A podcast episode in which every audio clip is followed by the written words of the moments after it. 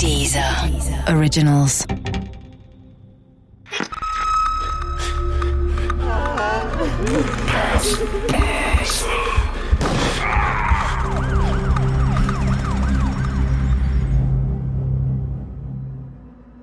Der Mord an Carmen Camper, Teil 2. Bei der Wiederaufnahme 2011 hatten sich zwei neue, junge Kollegen des Falls Camper angenommen. Akribisch gingen sie noch einmal alle Unterlagen durch. Wann immer ich konnte, schaute ich ihnen dabei über die Schulter. Meine Neugier war völlig unverhohlen und sie nahmen es mir offenbar nicht übel. Schließlich bin ich eine Zeitzeugin. Vielleicht trauten sie sich aber auch nur nicht, eine ältere Kollegin in ihre Schranken zu weisen. Wie auch immer. Ich erinnere mich noch genau an den Tag, an dem meine Kollegen 1971 die Leiche fanden. Die Tote war Carmen Camper. Bremen war in Schockstarre. Und ich war es auch. Carmen war vergewaltigt und erwürgt worden. Außerdem hatte der Täter ihr vier Stichwunden im Brustbereich zugefügt. Es war schwer zu sagen, ob ihre Leiche in der Tatnacht schlicht übersehen worden war oder ob der Täter sie kurzzeitig versteckt hatte. Doch die Ermittlungen gingen damals ja erst richtig los. Ich habe ja schon erwähnt, dass ich im dritten Ausbildungsjahr für den mittleren Dienst war. Ich wollte Schutzpolizistin werden. Das war trotz einer solchen Tat völlig klar für mich. Für meine Eltern allerdings nicht. Sie waren schockiert und hätten am liebsten gehabt, dass ich sofort nach Hechthausen zurückkehre. Für sie war Bremen und die Großstadt an sich einfach nur ein Ort, der gefährlich war und nicht das Richtige für ihre Tochter. Wir hatten darüber immer wieder Auseinandersetzungen. Und klar hatte ich auch Angst. Schließlich war eine junge Frau ermordet worden und der Täter lief noch da draußen rum. Die Bremer waren verunsichert. Das hat auch der ehemalige Staatsanwalt Uwe Picard noch so in Erinnerung. Es ist ja der erste Disco-Mord gewesen in Deutschland oder einer der ersten Disco-Morde.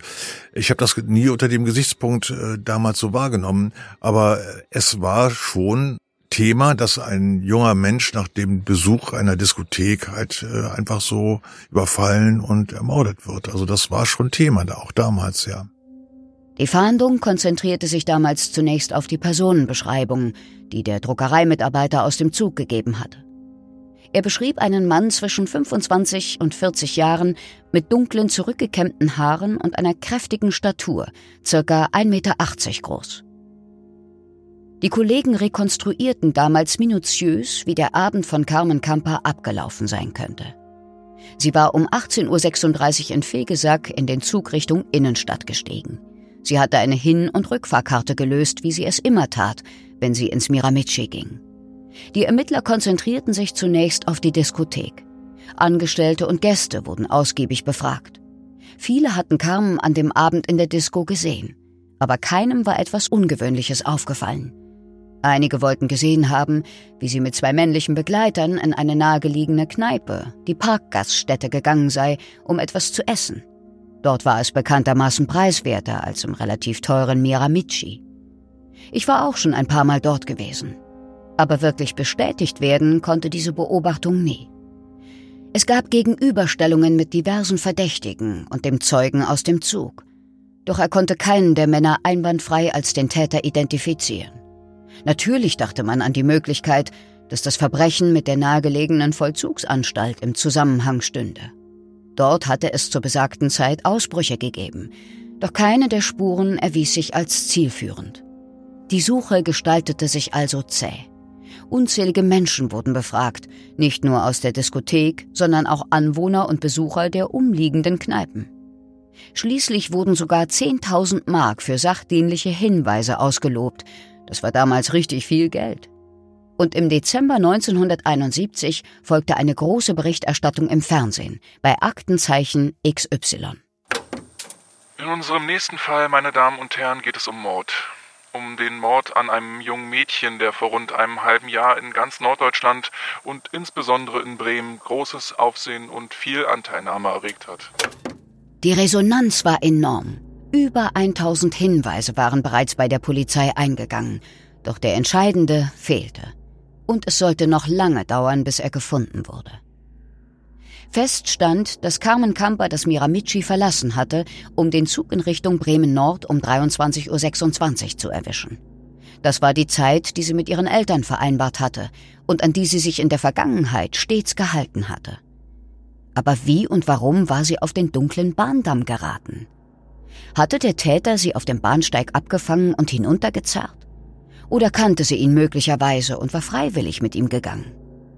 Oder gab es noch einen ganz anderen Grund, weshalb sie sich auf dem Bahnweg unterhalb des Bahnsteigs befunden haben könnte? All die Antworten darauf sollten noch lange im Verborgenen bleiben. Zwei Jahre zogen ins Land, ohne dass die Ermittlungen vorankamen. Ich beendete damals meine Ausbildung zur Schutzpolizistin und übernahm, zum großen Verdruss meiner Eltern, direkt eine Stelle in Bremen. Ich wurde ausgerechnet der Wache Oslepshausen zugeteilt. Zufall.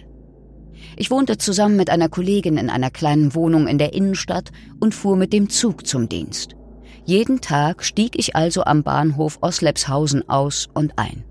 Dem Bahnhof, der Carmen Kamper zum Verhängnis geworden war.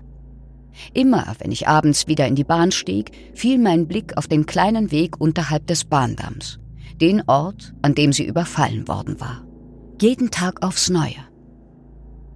Vielleicht war dieses stetige Erinnern auch der Auslöser für meinen Entschluss, den Wechsel in den höheren Dienst anzustreben. Ich wollte jetzt unbedingt zur Kripo. Verbrechen wie der Mord an der jungen Carmen durften nicht ungesöhnt bleiben. Und ich wollte meinen Teil dazu beitragen. Der Wechsel in den höheren Dienst war schwierig, das wusste ich, aber es war nicht ausgeschlossen. Ich war jedenfalls hoch motiviert, es zu versuchen. Damals konnte ich ja nicht ahnen, dass noch rund 38 Jahre vergehen sollten, bis dieser Fall geklärt werden würde.